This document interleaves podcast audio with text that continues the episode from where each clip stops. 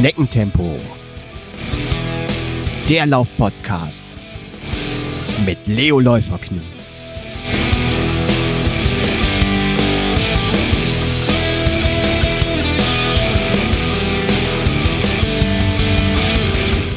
Hallo und herzlich willkommen zu einer neuen Folge Schneckentempo, Folge 80. Und unser heutiges Thema ist, wie sieht der Laufladen der Zukunft aus?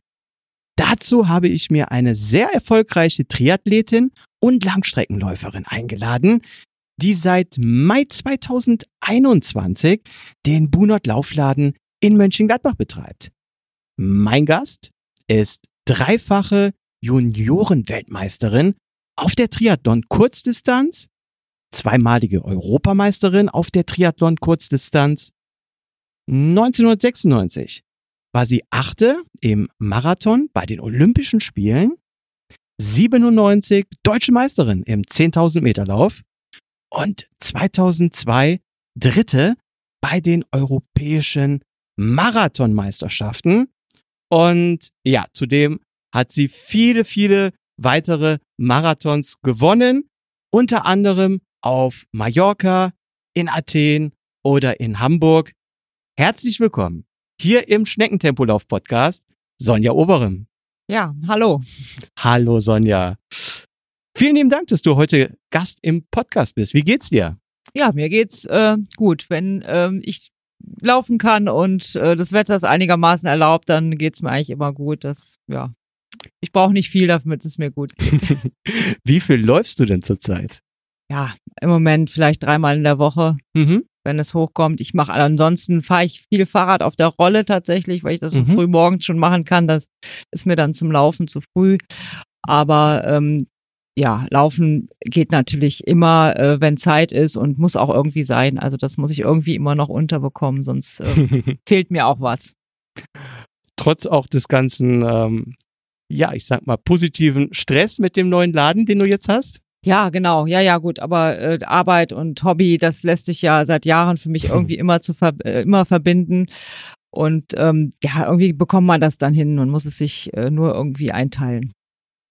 Ja, cool. Ja, was die Hörer natürlich gar nicht wissen, wo wir heute hier sind.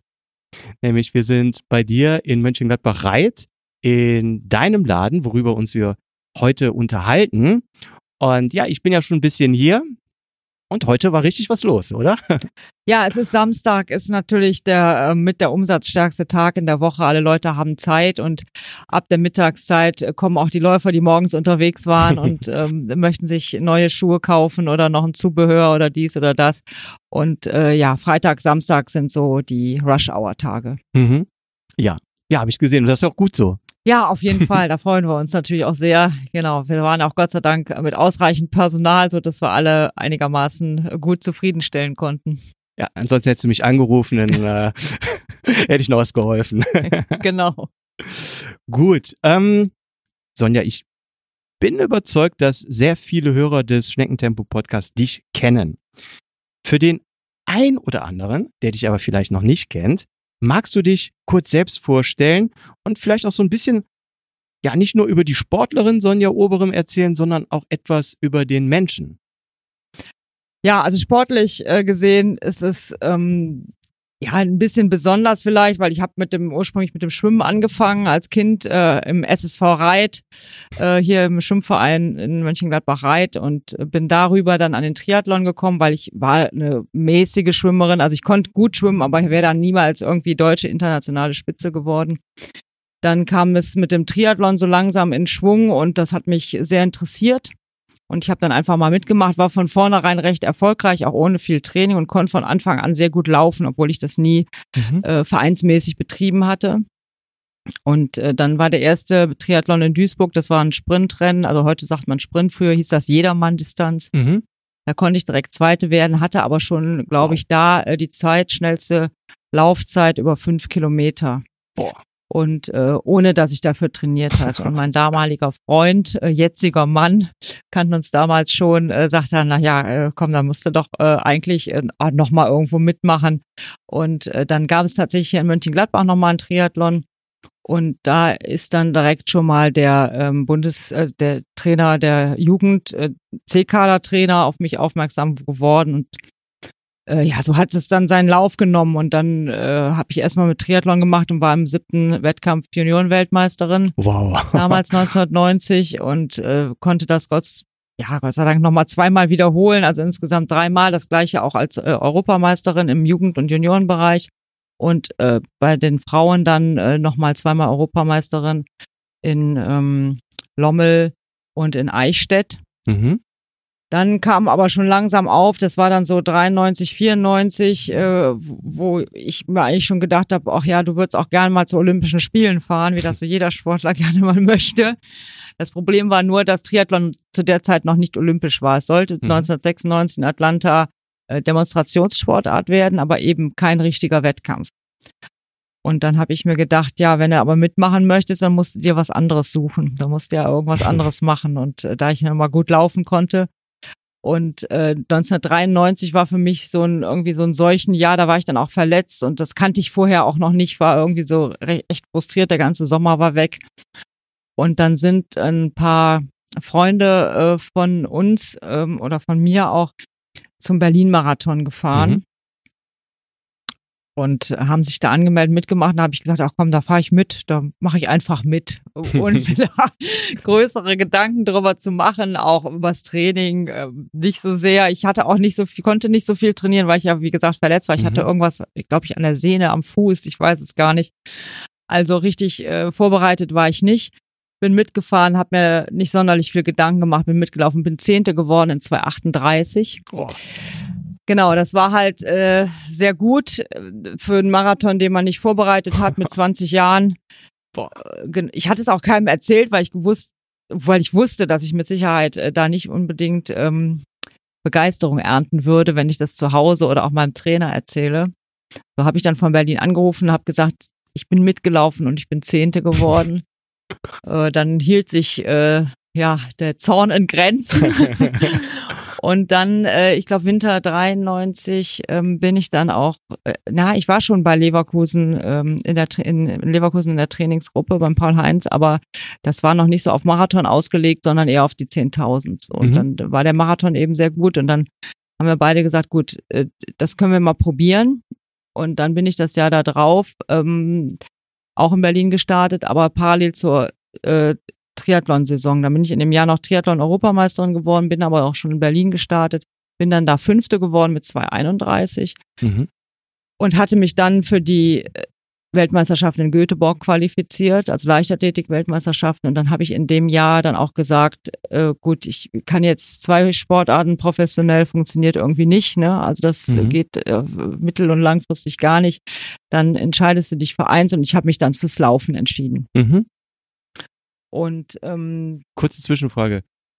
Ist es dir schwer gefallen? Musstest du lange überlegen oder war das für ja, dich ein das ist logischer? mir überhaupt nicht schwer gefallen, weil ich hatte äh, 94 äh, zwei etwas sehr unschöne Erlebnisse im Triathlon. Zum einen gab es einen Wettkampf in Paris-Bercy im März 94 äh, Indoor. mhm. War so das erste Indoor-Rennen, was es gab. Das gibt es auch mittlerweile, glaube ich, gar nicht mehr, weil es einfach zu gefährlich ist. Und äh, das Schwimmen war in einem Schwimmbecken, das war innerhalb einer äh, Rennradbahn eingelassen. Und man musste dann mit den Rädern auf der Rennradbahn, also auf der Radbahn, äh, seine Runden drehen und dann musste man da außen noch so rumlaufen. Also es war auch so ein Supersprint. Genau. Das Problem war nur, dass man natürlich mit den nassen Sachen aufs Fahrrad stieg Mhm. und als Windschattenrennen fuhr und ich bin dann ähm, aus der, Sta- das sind ja Steilkurven, aus der Steilkurve habe ich dann meiner Vorderfrau ähm, Frau praktisch mit dem, meinem Vorderrad ihr Hinterrad touchiert Mhm. und bin dann ungebremst in die ähm, Absperrung gefahren. Mit 60. Boah. Ja, da, Ja. da gibt's auch noch ein Video von, weil das auf Eurosport übertragen wurde. Also, wenn ich keinen Helm aufgehabt hätte, weiß ich nicht, was passiert wäre. Der zersprang auch in ganz viele Stücke und ich habe mir erstaunlicherweise nichts gebrochen, außer dem äh, Schlüsselbeinköpfchen aber nur, Mhm. was eigentlich auch nicht so schlimm ist. Äh, viel schmerzhafter waren letztendlich die Prellungen. Also ich, ich hatte, äh, der, der linke Arm war so dick wie mein äh, Oberschenkel eigentlich nachher. Und als wir nach Hause fahren, wir mussten ja noch nach Hause fahren. In derselben Nacht sind wir noch nach Hause gefahren. Ähm, und am nächsten Tag war ich hier beim Arzt und er sagte, das ist alles, das ist garantiert alles gebrochen. War aber nichts gebrochen. Ich hatte halt nur unheimliche Prellungen, konnte zwei Wochen nur im Sitzen schlafen. Also braucht man gar nicht sowas. Und dann hatte ich Mhm. ein äh, unglaubliches so Brillenhämatom. Das lief dann von der Stirn in die Augen und sich sah aus, also als, ähm, weiß ich nicht, wäre ich von der Brücke gefallen. Ganz schlimm. Äh, Das war das eine Erlebnis. Das andere waren dann äh, letztendlich im November. Die WM war sehr spät, weil Neuseeland ist ja am anderen Ende der Welt, äh, in Wellington. Und Wellington ist ja dafür bekannt, dass es sehr windig und auch nicht besonders warm ist. Dann hatten wir da äh, drei Wochen Trainingslager. Da hatte ich mir jetzt im Nachhinein weiß ich es wohl einen Ermüdungsbruch zugezogen, hatte Ui. das aber nicht so ganz realisiert. Einfach nur so ein dumpfer Schmerz immer beim Training. Aber das blendet man ja irgendwie aus, wo man ja denkt, das kann es kann nicht sein, was nicht sein darf. Ne? So Mittelfußbereich? Ja, oder? genau. Ja. Äh, und dann bin ich äh, trotzdem gestartet. Wassertemperatur 13 Grad, Wellen anderthalb Meter in dem Hafen von Wellington. Also es war äh, nicht ma- erstmal nicht mein Wetter und nicht meine Bedingungen und ich kam aus dem Wasser blau gefroren und dann habe ich bin ich nach dem Schwimmen ausgestiegen, weil ich gesagt habe, wenn ich mich jetzt so aufs Rad setze, kann ich noch nicht mal den Lenker halten und es war total windig. Äh, das war mein letzter Triathlon. 1994 in Neuseeland. Ja, und dann bin ich ähm, nach Hause geflogen und das war es für mich äh, mit dem Mit dem Triathlon.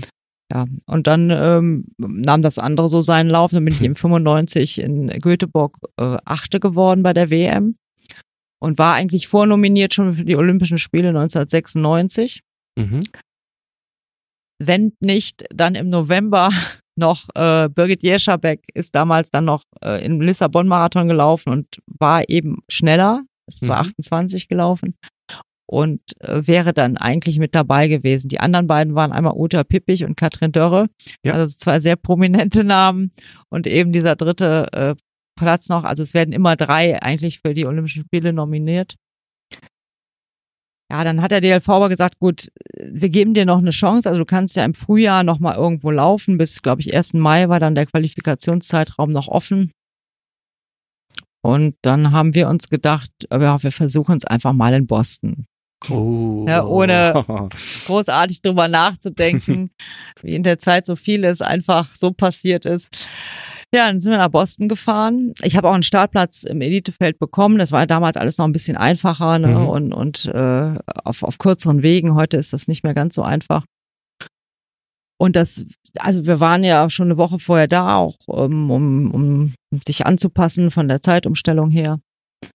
Und dann war das Wetter die ganze Zeit wirklich super optimal, äh, 15 bis 18 Grad, strahlender Sonnenschein. Nur drei Tage vorher fing es an zu schneien, aber auch Ui, richtig ui, an zu schneien.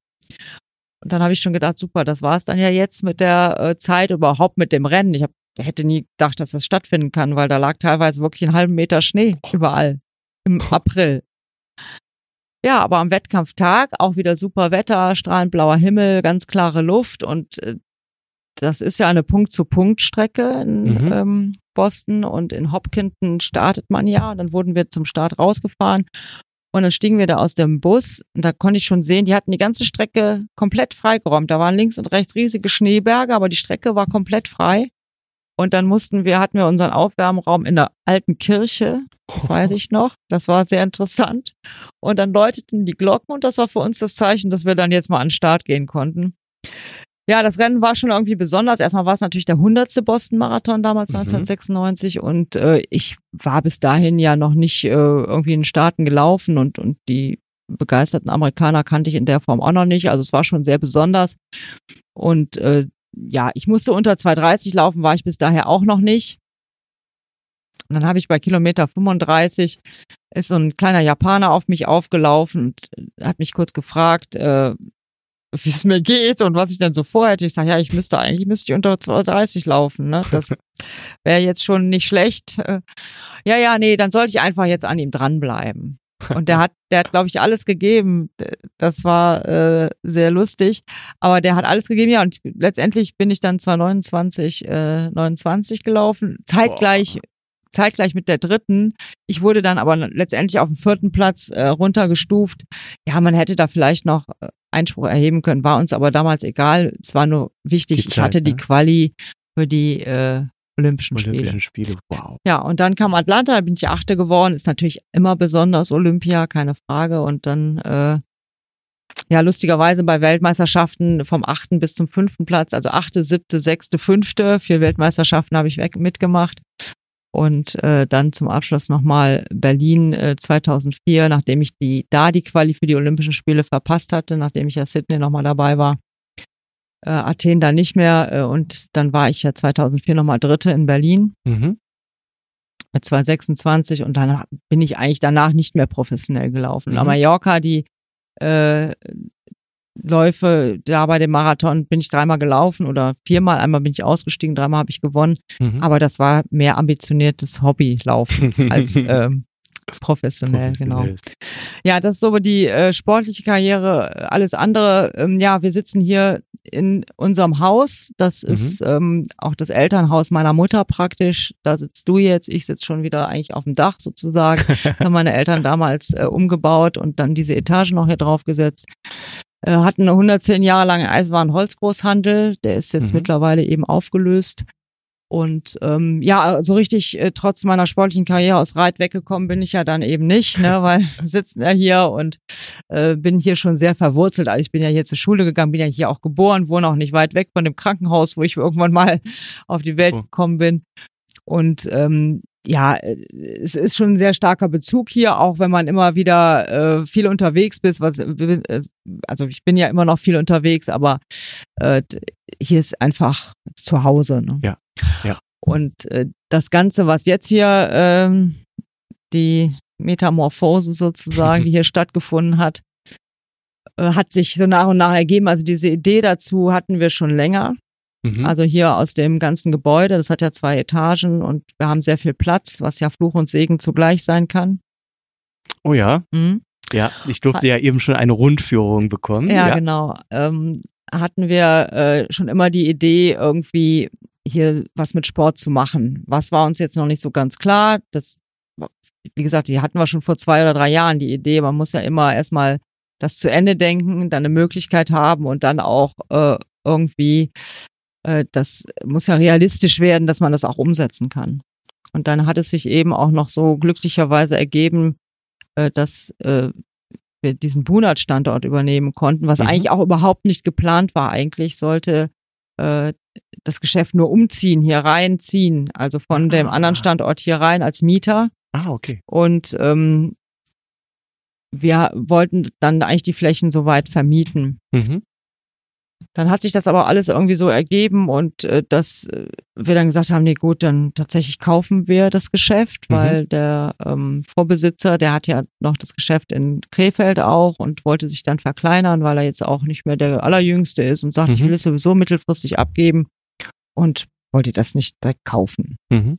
Haben wir erst gesagt, nein, auf gar keinen Fall, wir wollen kein Geschäft kaufen. Was sollen wir damit? Aber nochmal nachgedacht na- dacht- und haben gedacht, warum eigentlich nicht? Ist ja jetzt vom Artikel her nicht so weit weg und eigentlich kommen wir ja ähm, aus dem Kaufmännischen. Also wir hatten ja vorher auch einen Handelsbetrieb. Mhm. Äh, ich hatte, habe ja BWL studiert, hab, bin aber zwischenzeitlich in diese ganze Eventschiene äh, abgedriftet, was ich auch immer noch mache und Mhm. auch beibehalten werde, äh, zweigleisig, bis wir das hier soweit haben, dass das äh, sich irgendwie trägt. Und ähm, ja, aber diese Ladenfläche ist eben nur der eine Teil und ein kleiner Teil. Ne? Das verläuft tatsächlich sehr, sehr gut. Das hätten wir auch nicht so erwartet. Ne? Also wir sind sehr zufrieden. Äh, das ist eben das Erdgeschoss und dann äh, kommt ja schon da so ein kleiner Loungebereich, was auch noch Verkaufsraum wird. Dann Mhm. werden wir noch eine Kältekammer als Mieter bekommen und ähm, dann, wie du ja auch gesehen hast, noch Trainingsflächen, eine Crossfit-Box und ähm, auf der ersten Etage äh, normale Geräte. Da kümmert sich tatsächlich mein Mann mehr drum als ich, weil ich nicht so Ah. sehr der Geräte-Trainierende bin. Also äh, ja, wer mich kennt und weiß, äh, dass ich jetzt nicht so die dicken Arme habe, aber äh, das sind ja andere mehr im Thema. Ja, genau, das hat sich dann so ergeben. Hier oben werden unsere Büros bleiben, also in der Mhm. zweiten Etage, äh, so als Family Office, wenn wir noch andere Sachen haben, so zu verwalten und äh, das andere, was noch so alles ansteht, ähm, das machen wir dann von hier aus. Also gefällt mir hier wirklich richtig, richtig gut. Ich, äh, wie gesagt, habe ja eben von deinem Mann schon eine hier Führung ähm, durch eure Räumlichkeiten bekommen. Ist richtig, richtig groß. Und vor allen Dingen, was mir gefällt, hier durch das, durch das Oberdach äh, fällt auch richtig schönes ähm, Naturlicht ein. Ne? Das ähm, gefällt mir auch ganz gut. Ja, das war tatsächlich so, dieser Lichthof. Das ist ja heute eigentlich total unmodern. Eigentlich, eigentlich ist das Haus ja, ist, wenn man so will, äh, irgendwie ein Klassiker, so ein Dinosaurier, äh, was man auch nicht anderweitig vermieten kann. Ne? Durch diesen Umlauf aus, es geht ja dadurch auch viel Platz verloren, aber andererseits ist es mhm. so ein mhm. Eyecatcher. Und äh, muss ich tatsächlich sagen, war die Idee meines Vaters, weil das war früher ein Flachdach und das war oh. zu. Ne, das ist oben drauf gesetzt worden. Schade, die Hörer können es jetzt nicht sehen, aber die können gerne alle vorbeikommen. Ja, genau. Ähm, ja, äh, genau. Das ist, ist schon besonders, wenn man reinkommt. Es ist von außen auch eher unscheinbar und man denkt nicht, dass es so groß ist, aber oh ja. weil äh, sich das auch ist ja ein bisschen verwinkelt, ne? Und ja. ist ja äh, schon ein bisschen älter das Haus, aber es, es hat was, ja. Ja. Ja, gefällt mir richtig gut. Bevor wir uns jetzt über das heutige Thema, über den Laden unterhalten. Ähm, muss ich nochmal auf so ein paar Sachen zurückkommen, wo ich jetzt so ein paar Fragen habe, aufgrund der Antworten, die du gerade gegeben hast. Ähm, also die erste Sache, wo du gesagt hast, wo du so ein bisschen vom Triathlon weggerutscht bist, deine, deine, dein Unfall, deine Erfahrung auf dem Fahrrad. Ähm, ich selber habe mir letztes Jahr ein neues Fahrrad geholt, ähm, bin dadurch natürlich ja, jetzt nicht, nicht super regelmäßig, aber doch mehr motiviert, jetzt mit dem Fahrrad zu fahren. Aber ich hatte letztes Jahr auch hier im Podcast die ähm, Katha Steinruck oder Katha Heinig interviewt, die mir auch gesagt hat, nee, sie fährt nur zu Hause auf der Rolle, weil es ist ihr zu gefährlich draußen. Ähm, ist es auch so eine Sache, dass du sagst, nee, ich bin auch lieber nur auf der Rolle, weil mir ist das Verletzungsrisiko draußen auf der Straße zu hoch? Ja, also ich kann die Kata gut verstehen. Ich äh, kenne ja ihren Vater auch sehr gut, ne, mhm. der ja zu meiner aktiven Zeit auch Bundestrainer war. Und äh, ja, genau das, was sie macht auf der Rolle, habe ich ja auch gemacht, parallel äh, zum Lauftraining, weil man einfach das Laufen mit dem Radfahren auf der Rolle am besten kompensieren kann, dadurch, dass es eine gleichmäßige Belastung ist und man das wirklich steuern kann. Das geht auf der Straße so nicht. Man braucht deut ups, deutlich mehr Zeit äh, für ähm, um das effektiv zu gestalten. Das kann man mhm. auf der Rolle besser. Ne? Mhm. Also weil das Laufen ist ja viel intensiver und äh, man braucht mehr Trainingszeit, um denselben Effekt zu erreichen wie beim. Laufen. Ja. Und äh, ja, das ist ein großer Aspekt. Gerade bei ihr äh, ist es dasselbe wie bei mir auch. Die die Katha darf sich nicht verletzen, die hat andere Ziele, die vor allem die Beine, da darf ja nichts drankommen. und die, das Verletzungsrisiko ist einfach sehr groß auf der Straße und noch nicht mal, dass es selbst verschuldet ist, sondern oh ja. dass andere die Geschwindigkeit unterschätzen. Ja. Und bei mir war es so, ich bin dann jetzt vor zwei, drei Jahren äh, nochmal auch ambitioniert am Rad unterwegs gewesen und auch nochmal gestürzt, also bergab gestürzt. Äh, das sind dann so Sachen äh, bergauf, wenn es nur bergauf ging und gerade wäre super. Ich glaube, da wäre ich auch gar nicht so schlecht, aber diese Abfahrten, mhm. da, da habe ich einfach mittlerweile wirkliche Hemmungen und dann mhm. macht es keinen Spaß mehr, wenn man sich nicht frei bewegen kann, weil man irgendwie immer so im Hinterkopf so ein, so ein Geist hat, der sagt, ja, gleich passiert wieder was, dann macht das keinen Spaß, weil man seine Leistung niemals ausschöpfen kann.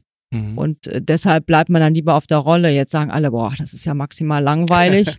Wie kann man das nur aushalten? Ja, auch da gibt's natürlich den einen oder anderen Trick. Also ich tatsächlich ich kann darauf richtig arbeiten. Ne? Also mhm. ich habe PC auf so einem, äh, ich habe mir so ein Tablet gebaut, da wo der ah. PC drauf steht und kann damit schreiben, E-Mails beantworten, Ach. alles Mögliche. Boah. Das mache ich auch.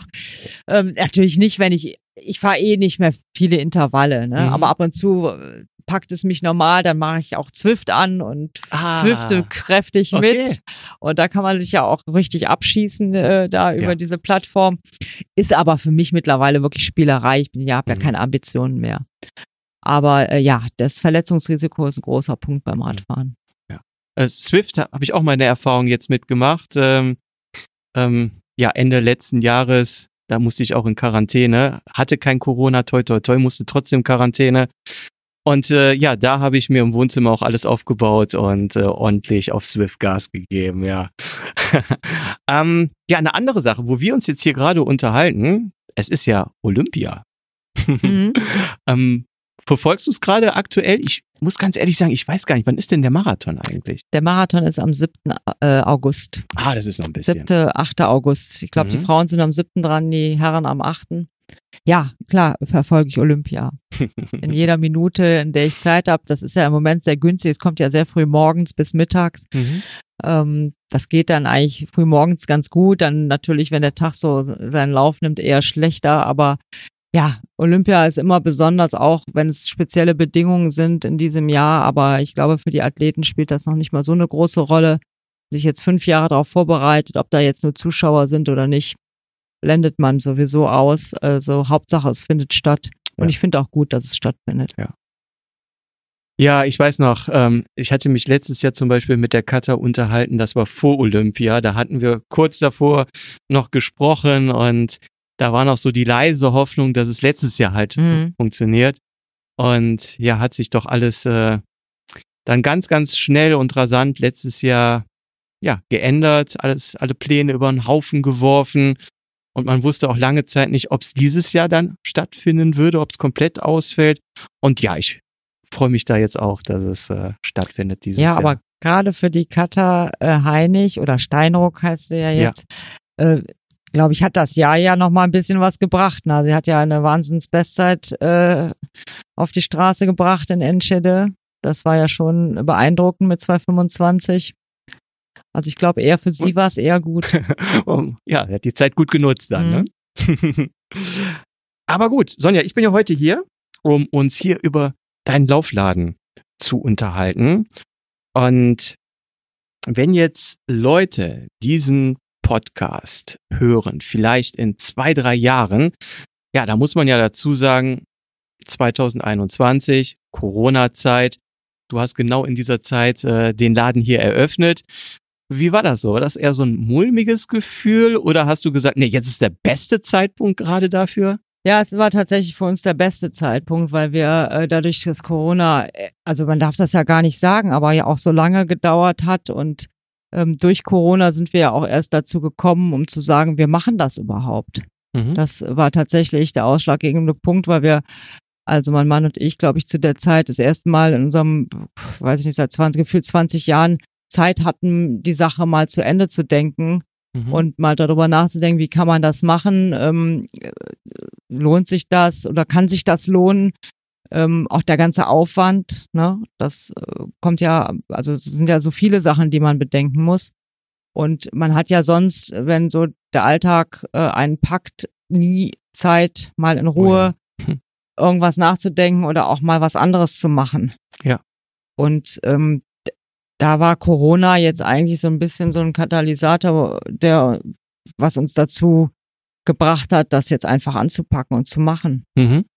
Also in dem Fall äh, war es jetzt nur zu unserem Vorteil und dass wir jetzt genau in der Zeit dann eröffnet haben, nee, schreckt uns auch nicht, weil ich glaube, ähm, dass uns das gar nicht geschadet hat, wirklich. Äh, Jetzt war es ja Anfang Mai auch noch so, deshalb haben wir auch im Mai erst eröffnet und nicht im März, weil da ja noch wirklich Lockdown war und nichts Mhm. ging. Wir aber auch, muss ich auch zugeben, noch nicht so weit waren Mhm. weil es ist dann ja immer so, äh, Wunsch und Wirklichkeit liegen dann ja doch immer auseinander. Ne? Und äh, wir hatten mal irgendwann gesagt, ja, im März wollen wir aufmachen, aber das hätte gar nicht geklappt, da waren wir noch bei weitem nicht so weit.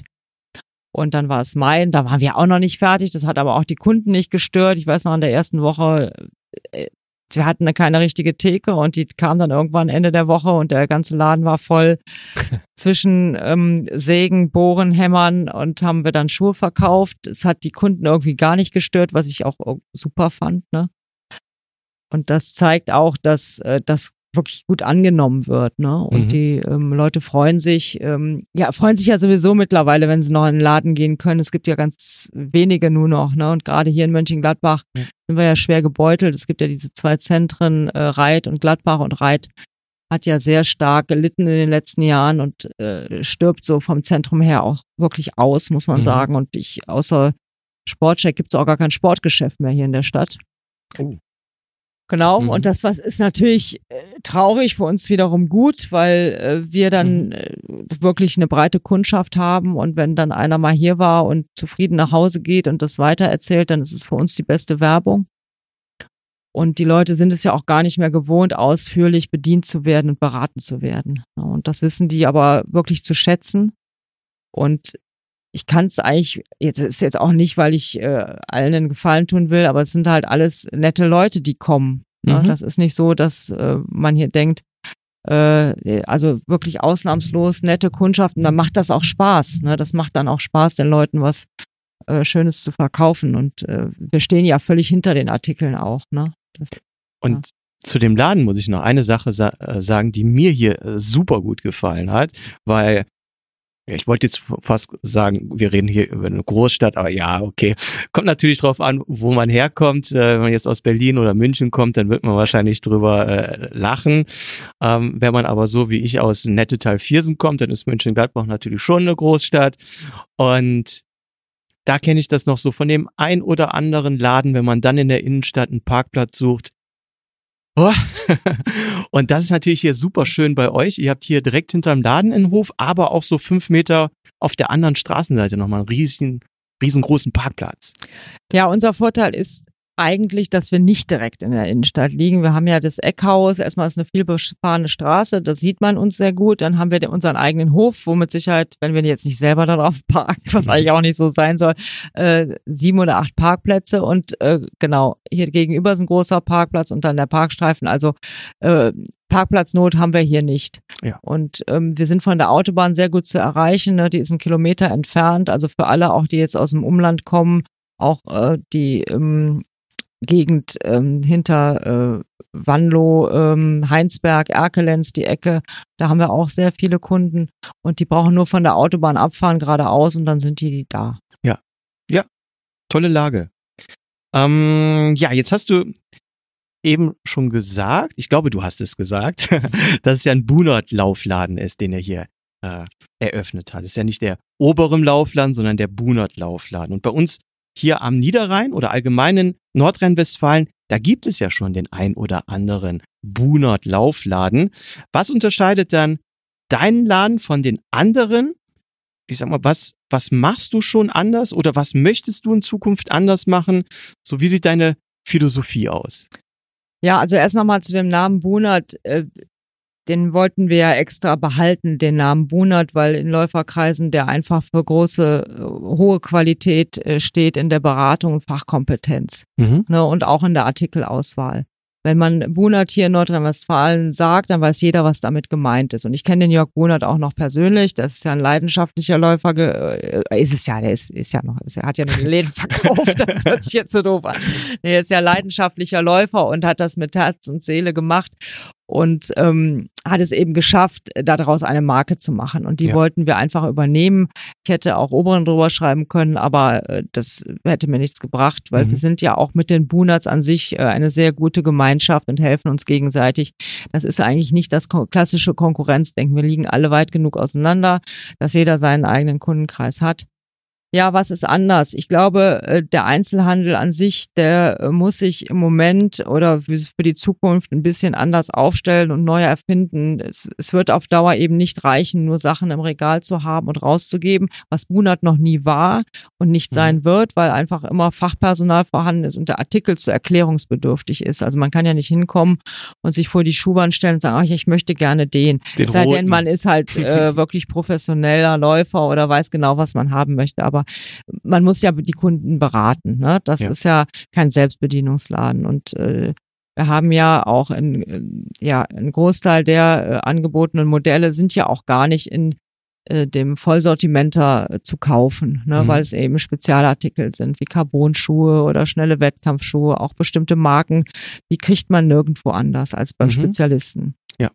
Und äh, das ist ja schon mal äh, ein Merkmal, was einen vom normalen Einzelhandel unterscheidet. Dann kommt dieser, ja, schönes Neudeutsch, äh, Community-Gedanke dazu. Ne? Mhm. Also diese ganze Läufer-Community mit äh, Trainingsangeboten, Lauftreff, äh, Events. Wir haben jetzt zum Beispiel am 12.8. zusammen mit dem ähm, Shop in Neuss, mit dem Gernot Olschowski, den Mondschein Run machen wir zusammen. Ah, der wird wieder, äh, ja, der findet wieder statt äh, am Mhm. 12.8. und der geht eben auch über Gladbacher Stadtgebiet. Wir treffen uns alle in Liedberg, sechs und zehn Kilometer. Ah, kenn ich. Ja. Diesmal zugunsten der Flutopfer ähm, bitten wir um eine Mindestspende von 10 Euro. Dafür gibt's am Ende noch eine Suppe, ähm, hat der Gernot alles organisiert. Auch großen Dank äh, an ihn. Das sind so Aktionen, die machen wir dann eben zusammen. Dann wird's äh, noch ein, ähm, hier in Gladbach ein äh, Runway Race geben, Mhm. zusammen mit Adidas. Das sind so Aktionen, die laufen eben über den, das Geschäft, eigentliche Geschäft hinaus, aber Mhm. Sind natürlich irgendwo auch Kundenbindungsmaßnahmen und, und Sachen, wo wir sagen, hey Leute, wir verkaufen nicht nur Schuhe, sondern wir sind auch so Läufer, wir laufen auch und wir machen auch noch andere Sachen für euch. Mhm. Und wir bieten hier ja auch noch äh, neben dem Verkauf eben diese Trainingsflächen an und ähm, jetzt das läuft jetzt auch erst langsam an, eben auch noch Kurse mit äh, Athletiktraining, äh, so ja, ich würde sagen, heute würde es Crossfit heißen, ich würde einfach sagen Zirkeltraining. Ja, also für mich war das früher Zirkeltraining, was ja aber die Läufer meistens nicht machen, weil es einfach ähm, ja, ja. eher nicht so beliebt ist, aber sehr sinnvoll, was einem auch fürs Laufen sehr viel bringt. Äh, sowas bieten wir an, dann eben noch Gerätetraining.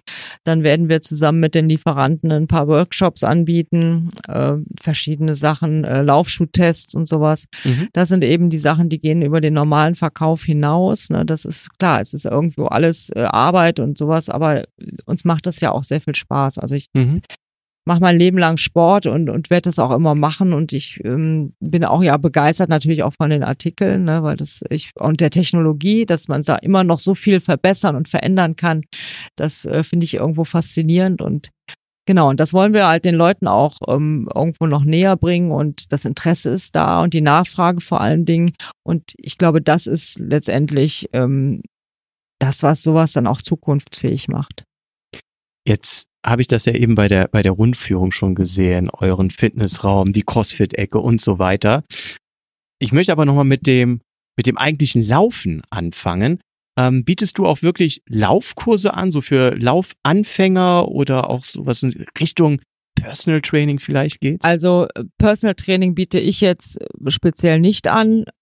Das hat den Grund, dass es einfach im Moment zeitlich nicht geht und Mhm. ähm, ich auch nicht alles gleichzeitig machen kann, weil ich hatte ja bis jetzt vor kurzem auch noch einen anderen Job äh, als Geschäftsführerin von Rhein-Marathon Düsseldorf, Mhm. den Düsseldorf-Marathon organisiert und werde in Zukunft auch weiterhin in Düsseldorf äh, für die Live noch arbeiten, auch im Eventbereich. Ähm, das mache ich ja auch noch. Ne? Das ist ja ähm, muss auch noch irgendwie abgedeckt werden. Nein, wir bieten auf jeden Fall jetzt schon an, immer einmal wöchentlich ein Training im Stadion, ähm, wo der Schwerpunkt allerdings auf Lauf, ABC, Laufkoordination und Verbesserung. Auch sehr gut. ja, auch ein bisschen mal so Mobilisation, also diesen Einheitsschlappschritt, den können ja alle, ne, den das muss man ja nicht erklären. Und ich finde auch 10 mal 400 oder 1000er kann auch jeder für sich laufen Ja. oder in einer Trainingsgruppe, aber was man eben nie macht, ist mal ein bisschen Koordination, Lauf ABC, äh, Verbesserung des Laufstils, dass mal jemand drauf guckt. Und das Schöne dabei ist, es baut nicht aufeinander auf, man kann immer einsteigen und Mhm. ähm, ja, es sind für alle Leistungsklassen geeignet. Ne? Egal ob ein Anfänger oder jetzt auch ambitionierte äh, Wettkampfläufer können auch kommen. Ne? Den kann ich auch noch ein bisschen was erzählen. Das mache ich tatsächlich selber. Dann werden wir jetzt als ersten Kurs noch anbieten, hier mittwochs 19 Uhr ein Athletiktraining, also Mhm. Zirkel sozusagen, Läuferzirkel.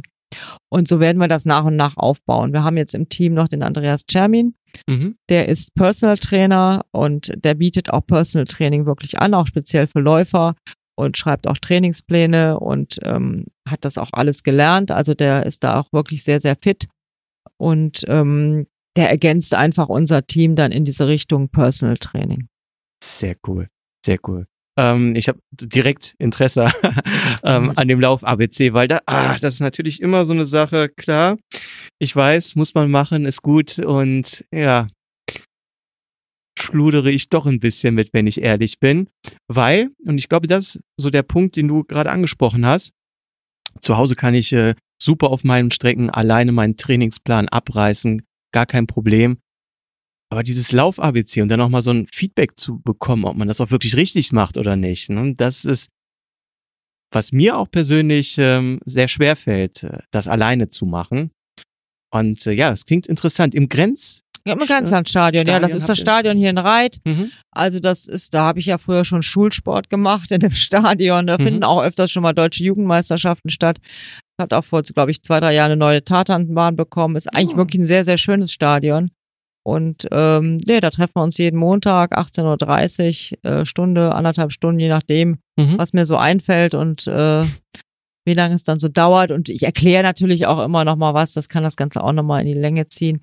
Und ähm, ja, also da treffen wir uns und es geht auf eine Zehnerkarte. Mhm. Und dann kann man immer, immer bezahlt praktisch nur das, was man dann auch wirklich wahrnimmt. Ah, okay. Ja. Ja, cool. Und für die Hörer, die das jetzt hören und sagen, boah, das ist was für mich, da möchte ich auch mal hin. Ist es dann besser, zuerst zum Laden zu kommen, um diese Zehnerkarte zu holen, oder kann man direkt zum Nee, Stadion? ein, einfach zum Stadion kommen. Ich habe die auch immer dabei. Wenn ich nicht da bin, ist dann, macht der Andreas Termin das. Hat die auch immer dabei. Das ist gar kein Problem. Erste Mal sowieso immer nur zum Gucken, ob es einem gefällt. Und wenn man dann meint, okay, ja, da habe ich Lust drauf, dann beim zweiten Mal Zehnerkarte kaufen und mitmachen. Ja, cool. Cooles Angebot. Und ich finde sowieso, in, in dem Bereich kann man sehr, sehr viel machen, weil ja, Laufen macht sowieso jeder Läufer. Aber wir wissen ja, ich sag nur Thema Stabis. Das fällt wahrscheinlich den allermeisten Hörern, äh, genau wie mir auch, etwas, etwas schwerer. Ähm, wie schaffst du es denn bezüglich jetzt CrossFit, Stabi, Zirkeltraining, deine äh, Kundschaft dafür zu sensibilisieren oder sagen wir mal besser zu motivieren? Ja, ich glaube, das ist auch so ein bisschen so eine Gruppendynamik. Erstmal macht es mit mehreren immer mehr Spaß Mhm. und äh, jeder bekommt ja ein Feedback. Mhm. Also es ist immer was, es ist immer ein großer Unterschied, ob man das alleine macht oder ob jemand daneben steht. Und wenn jemand daneben steht, dann erstmal bemüht man sich früher, das ist dieser Schuleffekt, der Lehrereffekt, wenn man früher in der Schule, äh, der Lehrer stand neben einem, da hat man sich auch nochmal gerade gesetzt und nochmal geguckt, äh, was schreibe ich jetzt da, äh, ist das jetzt alles richtig? Und so ein ähnlicher Effekt ist das natürlich auch, äh, wenn man im Stadion ist oder die Leute, man gibt was vor und es soll nachgemacht werden. Ich mache die Übungen ja auch meistens alle vor. Mhm. Und äh, dann macht es auch wieder Spaß. Ne? Also es soll in erster Linie Spaß machen. Es soll auch ganz witzig sein. Also es soll jetzt nicht, ist nicht bierernst alles. Ne? Es soll in erster Linie Spaß machen, weil es ist ja ein Hobby. Ja. Ne? Und äh, wir sind jetzt, selbst wenn auch Wettkampfläufer dabei sind, auch denen muss man dann manchmal auch nochmal erklären, Leute, äh, manchmal ist weniger mehr, ne? Mhm. Und es, es hängt nicht euer Leben davon ab. Habt einfach auch ein bisschen Spaß dabei. Ne? Und auch Ja. diese Übungen können Spaß machen. Also ähm, ja, wir sind teilweise eine recht große Gruppe und ich glaube, denen macht das schon Spaß. Ja, cool. Cool, klingt sehr, sehr interessant. Ähm, Montag sagtest du, ne? Mhm. Ah, ich, mal, 18.30 ich mal gucken, wie ich das vielleicht in meinen Terminkalender einbauen kann. Ja. So, jetzt ähm, bin ich eben mit deinem Mann hier schon durch die Räumlichkeiten gelaufen und eine Sache, die noch nicht ganz fertig ist, aber die mich hier sehr, sehr interessiert hat, da bin ich mal gespannt. Ihr bekommt eine Kryosauna. Was ist das denn? Ja, genau. Kryo-Sauna widerspricht sich ja eigentlich total, ne? Weil Kryo kalt, Sauna warm. Also ich würde sagen, einfach auf Deutsch Kältekammer. Also das Mhm. ist, ähm, das, die Flächen sind vermietet an Cool Cube. Mhm. Und äh, das wird eine Kältekammer, die wird bis minus 80 Grad runtergekühlt. Mhm. Und äh, da geht man drei Minuten rein. Das Ganze fördert einfach ja die Stoffwechselfunktion und die Regeneration. Also für, für die Sportler, Läufer zum Beispiel nach dem Training. Und äh, man geht auch maximal nur drei Minuten da rein, Mhm. weil der Körper das sonst natürlich nicht aushalten kann. Und man kann es eigentlich recht gut aushalten, weil es eine sehr trockene Kälte ist. Also die Mhm. Luftfeuchtigkeit ist sehr gering. Wird auch immer alles äh, genau ähm, computergesteuert ausgemessen. Und äh, also ist ja gegen viele Zipperlein einsetzbar. Also erstmal zur Regeneration, wenn man auch nur nichts hat, das haben ja nicht alle irgendwas, soll aber auch helfen, äh, soll auch Linderung bei Neurodermitis bringen oder bei Rückenbeschwerden und weil es einfach extremst den Stoffwechsel anregt. Ne? Durch, Mhm. durch diese massive Unterkühlung, äh, die kurzfristige Unterkühlung muss der Körper das ja auch wieder ausgleichen. Also wenn man dann wieder in, in die normale Raumtemperatur zurückkommt, ist das ja ein Unterschied von 100 Grad. Ne? Also von minus Wahnsinn. 80 auf 20 Grad sind 100 Grad. Und äh, dafür muss der schon einen Motor anschmeißen. Ja. Das fördert äh, den gesamten Stoffwechsel und mit dem Stoffwechsel natürlich auch die den Abbau von ähm, ja, Laststoffen im Körper und äh, Aktivierung von äh, bestimmten Stoffwechselprozessen. Also eigentlich hat das äh, nur einen positiven Effekt. Man kann damit auch nichts kaputt machen. Mhm. Und im Sport wird es ja sowieso schon lange eingesetzt. Also die Fußballer haben das schon ganz lange und äh, im Ausdauersport sowieso. Mhm. Weil erstmal werden, wenn man das direkt nach dem Training macht, werden so Ermüdungsprozesse sofort gestoppt durch diese extreme Kälte. Ne? Und äh, andererseits die Regeneration dann auch besser in, in Gang gebracht. Mhm. Sagst du denn, ja, das macht auch Sinn, das sofort nach dem Training zu machen? Also, dass ich vielleicht hier in der Nähe bei euch im Laden, ich weiß jetzt nicht, ob es noch irgendwo in der Nähe einen schönen Park gibt oder so, dass ich da meine, meine Runde drehe und dann sofort in die Kältekammer?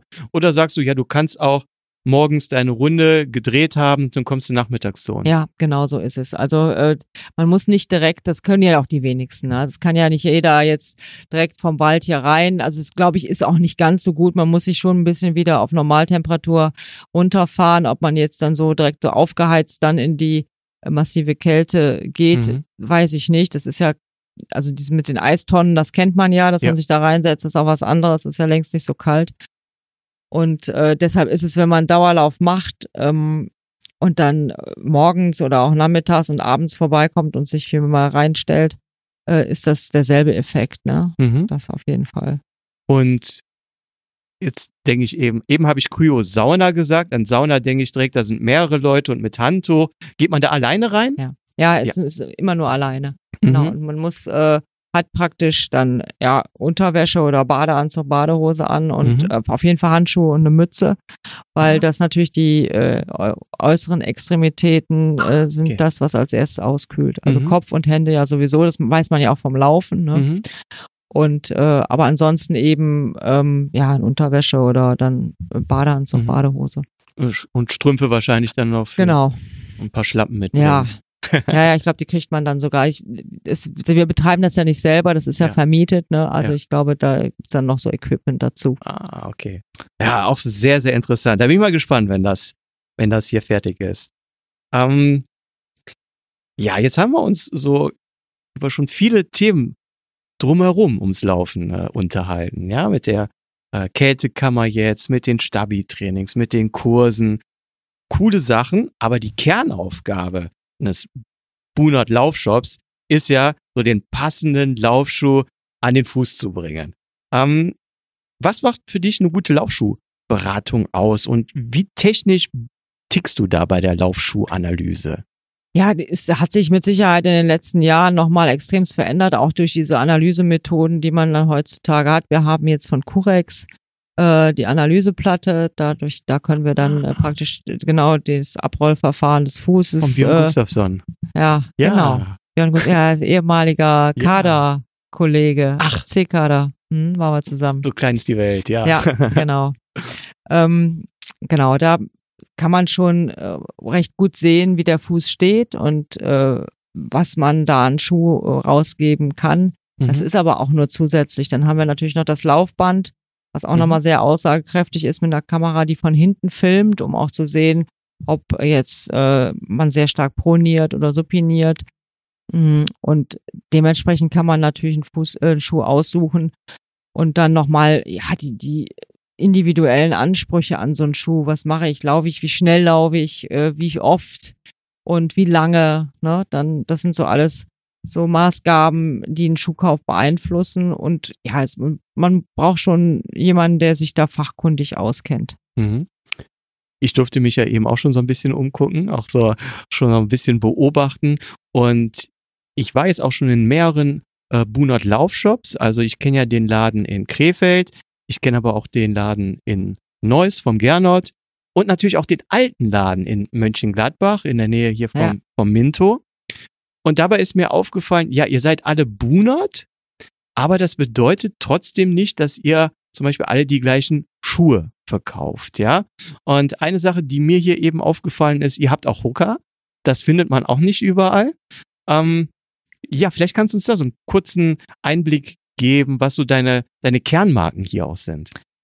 Ja, also bei den Bunerts ist, genau, das ist so, also wir sind eine praktisch Gruppe Unternehmensgruppe, wenn man so will. Aber jeder ist ja für sich selbstständig und jeder mhm. sucht auch dementsprechend sein Sortiment aus.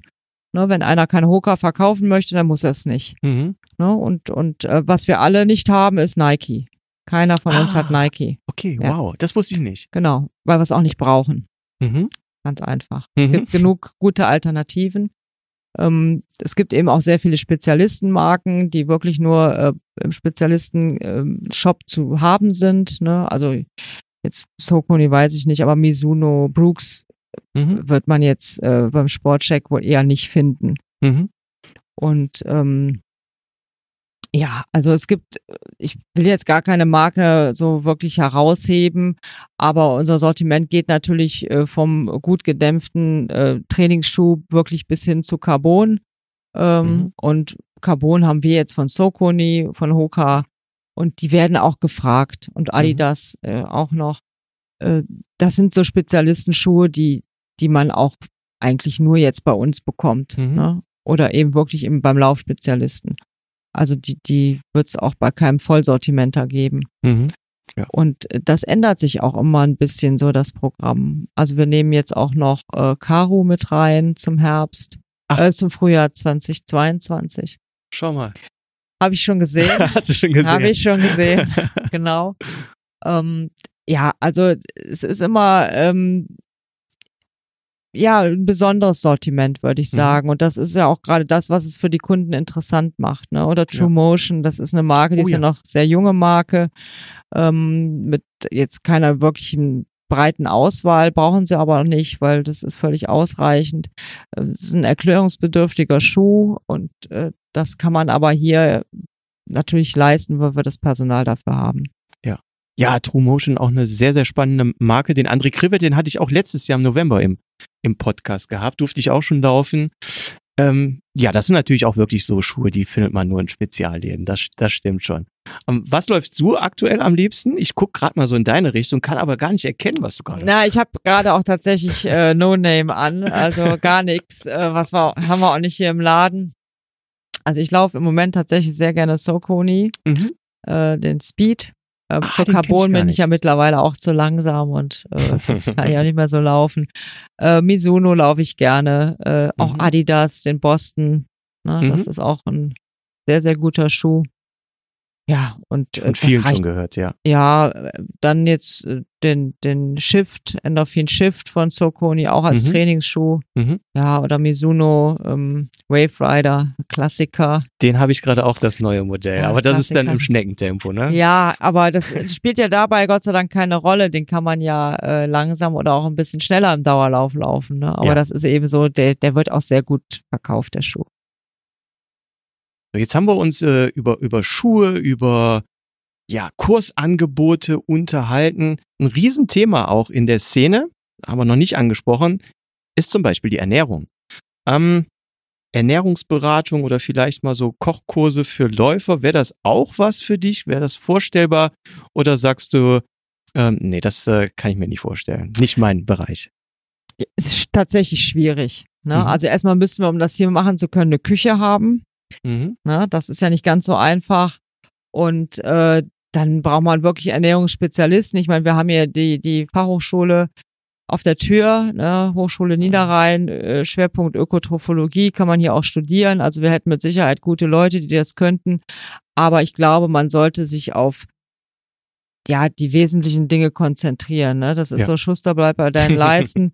äh, klar, ich musste früher auch immer auf die Ernährung achten, war da auch nicht ganz so äh, super drin, eher semi-professionell. Äh, ich halte das für wichtig, aber nicht für maßgeblich wichtig. Mhm. Es wird auch viel überschätzt. Mhm. Und ich finde auch immer, äh, das, äh, allein das Wort Ernährung, das hört sich für mich immer schon so nach Abschreckung an. Ich, ich möchte gerne ähm, schmackhaft essen und mich nicht ernähren. Mhm. Wenn ich mich ernähre, dann gehe ich zum Arzt. Dann nehme ich äh, eine Tablette oder ein Pülverchen, dann ernähre ich mich. Das hört, mich, hört sich immer sehr medizinisch an und das darf es nicht sein und schon gar nicht im Hobbybereich.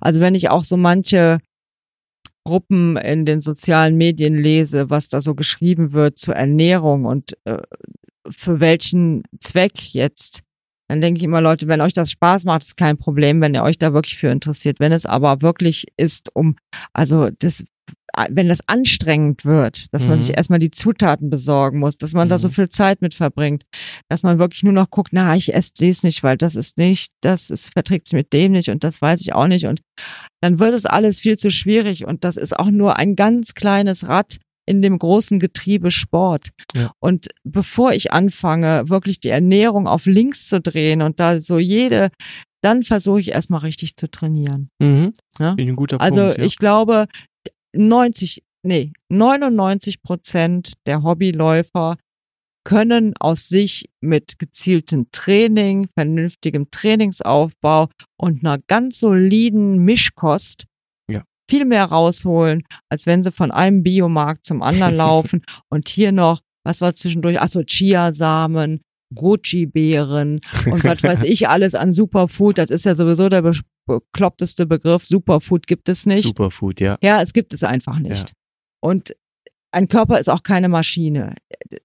Also ein jetzt sehr martialischer Vergleich ist einfach, ein Mensch ist eher die Kalaschnikow unter den Mhm. Lebewesen. Mhm. Mit dem kann man so viel machen, der tu- tut's immer. Ja. So ein Körper, der ist so anpassungsfähig und der kann so viel verwerten, das glaubt man gar nicht. Ja. Ne? Und deshalb ist das einfach dieses ganz spitze, ich darf nur noch dies, ich ach, jetzt nur noch vegan, ist ja jetzt der größte Hit. Äh, nein, der Mensch ist nicht dafür gemacht, um sich vegan zu ernähren. Hätte der sich vor Jahrtausenden vegan ernährt, gäbe es uns gar nicht mehr. Ne? Also das muss man sich ja auch mal vor Augen halten. Diese vegane Ernährung, das ist ja auch künstlich. Das ist ja nicht natürlich alles. Mhm. Und So, so ein Tofu-Schnitzel ähm, wächst auch ja, auf das keinem ist Baum. doch, ja, äh, genau. Und äh, also ich halte da nicht viel von. Wenn man das machen möchte und es einem auch gut dabei geht, vermeintlich gut, dann ist das alles super. Aber man wird davon nicht schneller. Mhm. Ganz, Da lieber Klar. den Fokus richtig aufs Ja. Training legen. damit ist viel mehr Ja. getan.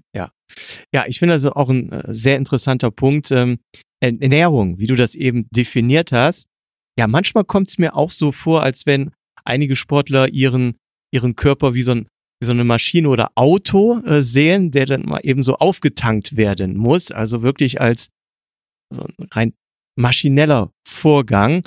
Ähm, ja, und der Geschmack, ja, was auch ein bisschen für die Seele, ähm, was einem wirklich gut tut, das geht da manchmal verloren und ich interessiere mich für den Bereich Ernährung, aber jetzt, was mich daran stört, wie du eben auch schon gesagt hast, ähm, wenn du dich dann selbst so geißelst und dir gar nichts mehr gönnst und äh, auch wirklich von einem Supermarkt zum anderen laufen, um all diese Zutaten zu bekommen und letztendlich, ja, ob du dadurch wirklich fünf Sekunden schneller oder langsamer bist, ähm, bezweifle ich. Genau, das ist es. Also da gibt es äh, ganz andere Stellschrauben, äh, wo man dran drehen kann, wo es einfacher ist und die effektiver sind als jetzt ähm, das ganze Thema ja Ernährung. Mhm. Ja, aber da auch ein Bereich, wo man drauf ja aufmerksam machen sollte, weil es gibt ja bestimmt auch einige, die sich nur von Pizza und Pommes ernähren und das ist natürlich auch nicht die richtige Ja, deshalb sage ich ja gesunde Mischkost. Ja. Ne? Also natürlich sind Pizza und Pommes äh, total kontraproduktiv, wenn man das jeden Tag isst. wenn man das jeden Tag isst, kann man dann aber bald auch nicht mehr gut laufen. Weil man einfach da nicht mehr so aussieht, als können, also weil der Körper dann da auch nicht mehr zu in der Lage ist. Ja. Hm? Unter gesunder Mischkost verstehe ich auch nicht, dass man jeden Tag drei Schnitzel isst. Mhm. Ja, also zwei Ja. oder dreimal, zweimal in der Woche Fleisch reicht. Ja. Äh, aber dann auch gutes Fleisch, das kostet auch Geld. Ne? Also Mhm. wenn ich mir ein Rinderfilet kaufe, ist das was anderes als ein Kotelett. Ja. Ne? Und äh, also das verstehe ich unter qualitativ äh, gutem Essen. Ja. Und darauf sollte man Wert legen und da sollte man auch Geld für ausgeben. Das sehe ich definitiv so. Aber diese ganzen extremen Auswüchse, da halte ich eben nichts von. Da bin ich ganz bei Und dir. Ja. auch die deutsche Küche hat ganz viele tolle Rezepte, die man sich ähm, ja ein bisschen sportlich zurecht machen kann, ohne dafür zehn Supermärkte aufsuchen zu müssen oder noch in irgendwelche Nährwerttabellen zu gucken. Also das ist es nicht. Ah Ja, wo du jetzt gerade sagst, Nährwerttabellen, auch das habe ich mal gemacht, wo ich auch in der App so alles an Essen abgewogen hatte, geguckt, wie viel Kalorien, wie viel Prozent Fette und so weiter. Ich glaube, ich habe es ein halbes Jahr durchgehalten. Ähm, es ist schon sehr, sehr anstrengend, wenn man das so übertreibt. Und es macht keinen Spaß. Und ja, wie du schon sagtest, es ist eigentlich nur ein Hobby. Ne? Ähm, wir wollen ja eigentlich an unserem Hobby Spaß haben. Und Ja. ja. Also ich glaube, selbst die Profis, die sind nicht so asketisch, wie man immer meint. Mhm. ne? Dass Also, wahrscheinlich manchmal so ein Hobbysportler mehr asketisch ist Ja. als ein Profi, ne? Ja. Definitiv. Gut, jetzt sind wir ein bisschen vom Thema abgekommen, aber super interessant. Wenn wir jetzt aber nochmal hier so einen Blick auf den Laufladen werfen und äh, deine Glaskugel jetzt hier mal rausholen und einen Blick in die Zukunft werfen. Was meinst du denn, was sich so in den nächsten Jahren noch so tut und wie so ein Laufladen hier in fünf, zehn Jahren aussehen könnte?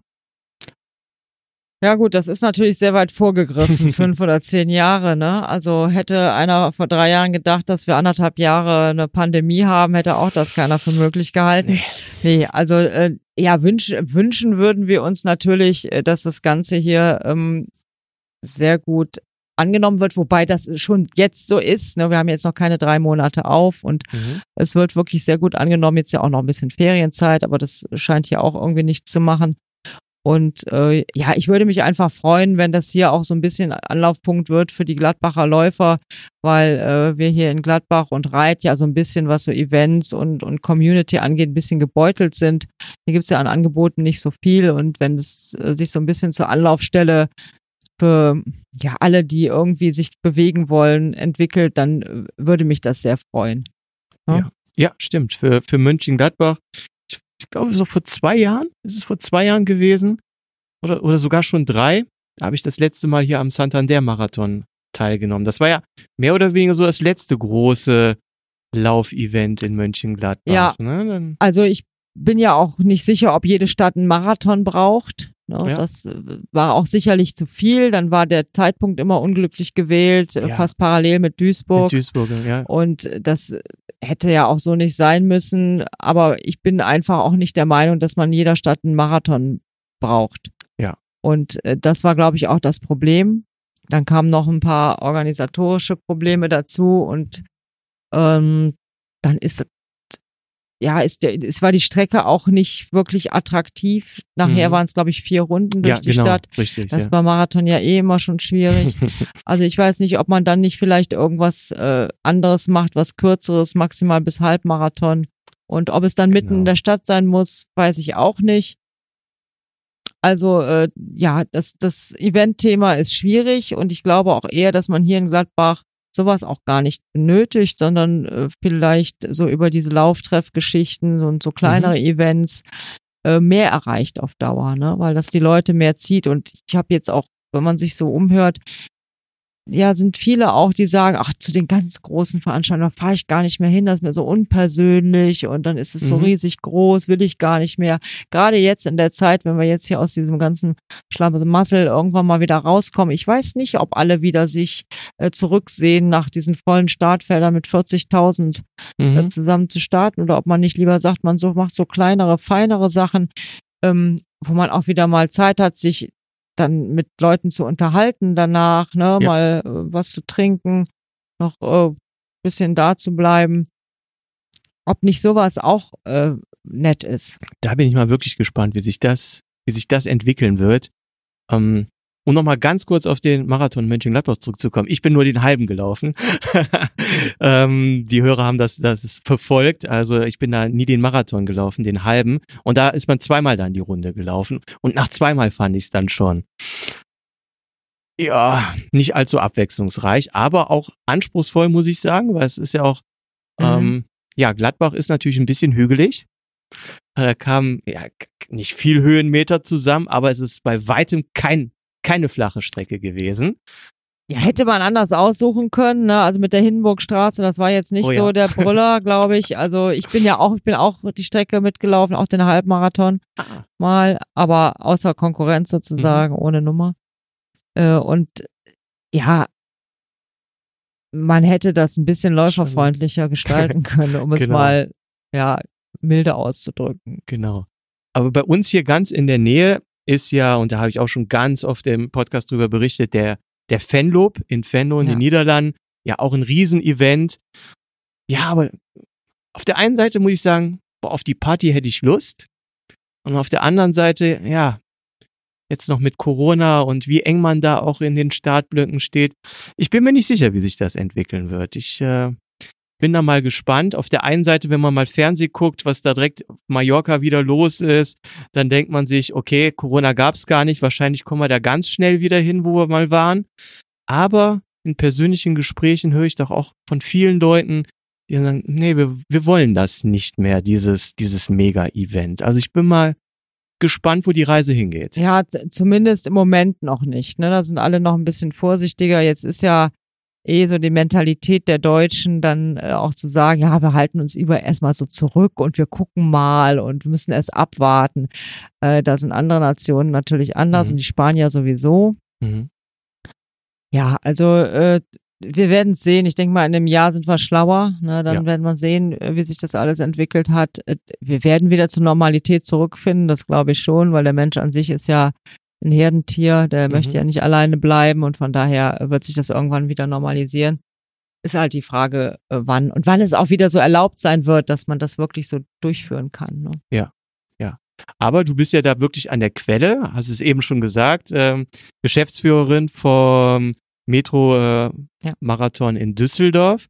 Aber ihr organisiert ja jetzt auch relativ zeitnah in Mönchengladbach das Runway Race mhm. am Airport. Vielleicht kannst du da uns ein bisschen mehr zu erzählen. Ja, genau. Die Idee hatte ich eigentlich mit dem Jörg Giesen zusammen äh, aus Krefeld äh, schon im letzten Jahr, aber dann kam ja Corona. Mhm.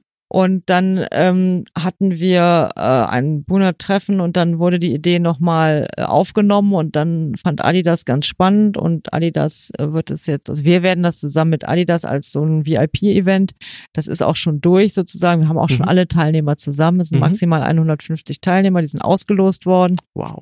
Ähm, in jeweiligen Teams, also jede Stadt, jeder Brunert-Standort hat ein Team mit zehn Leuten. Oh, cool. Fünf Frauen, fünf Männer und Einzelstarter, eine Frau und ein Mann, die werden dann ausgestattet von Adidas und äh, kriegen, also die, die Mannschaften kriegen Shirts von uns, auch mit jeweils dann eben für uns Mönchengladbach und Krefeld, Düsseldorf und so. Ja, cool. Und dann werden wir, Start ist 22 Uhr am 2. Äh, 2. Oktober und äh, auf der Start- und Landebahn am Mönchengladbacher Flughafen mit beleuchteter mhm. Startbahn Oh, das geht wieder so ein bisschen in die Richtung Moonlight, oder? Ja, genau. Das ist, äh, wird mit Sicherheit sehr, sehr cool. Adidas kommt mit einem äh, großen Team und Kamera, äh, Film und äh, Drohne und ja, also das wird schon äh, ein recht cooles Event. Ist aber eben leider limitiert, weil mhm. es praktisch wie ein Gewinnspiel war. Ne? Aber das wird jetzt erstmalig äh, stattfinden und äh, wenn sich das ja, wenn das wirklich gut wird, dann werden wir das mit Sicherheit in den nächsten Jahren auch mhm. äh, wiederholen und dann vielleicht auch also ganz öffentlich machen. Das ging mhm. ja jetzt auch wegen Corona nicht. Genau, ich kann mir vorstellen, dass auch gerade in der jetzigen Situation das so klein zu halten ein Riesenvorteil in der Planung ist. Ja. Weil man weiß ja wirklich nicht, was sich jetzt nach dem Urlaub, wie sich die Situation entwickelt und so weiter. Ja, zur Not können wir da ja auch noch alle einzeln starten lassen. Ne? Das mhm. würde ja auch noch gehen. Das Gelände kann man völlig abriegeln, mehr oder weniger. Ne? Mhm. Da muss man ja nicht, kann man Leute drauf lassen, muss man aber nicht. Und das war jetzt äh, für uns in diesem Jahr der sicherste Weg, wo wir gesagt haben, das Event wird funktionieren.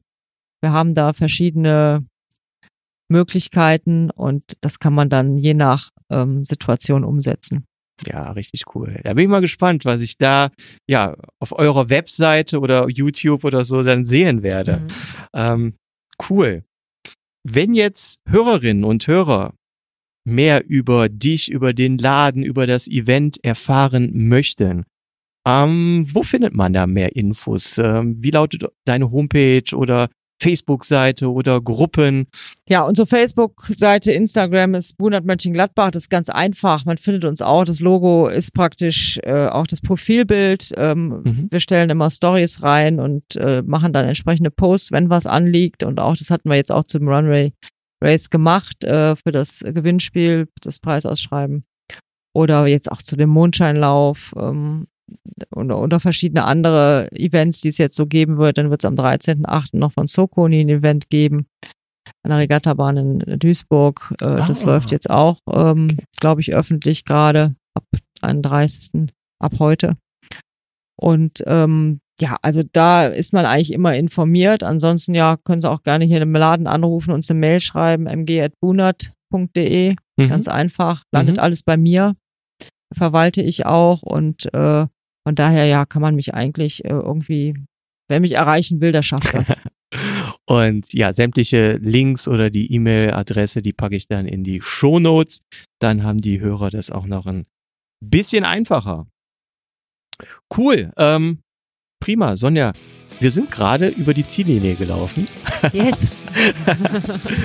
Vielen lieben Dank, dass du heute Gast im Schneckentempo Lauf-Podcast gewesen bist. Ja, gerne. Cool. Liebe Hörerinnen und Hörer, das war Folge 80 des Schneckentempo Lauf Podcasts. Hat euch die heutige Folge gefallen? Dann hinterlasst doch bitte eine positive Bewertung auf Apple Podcast, Facebook oder like das Episodencover auf Instagram. Bleibt gesund, sportfrei. Bis zur nächsten Folge. Tschüss.